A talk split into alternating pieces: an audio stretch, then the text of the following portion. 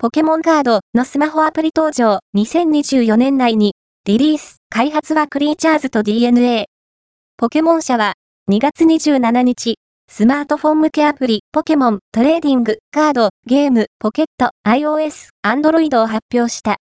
配信日は2024年内を予定しており、基本プレイは無料。開発はクリーチャーズと DNA が担当する。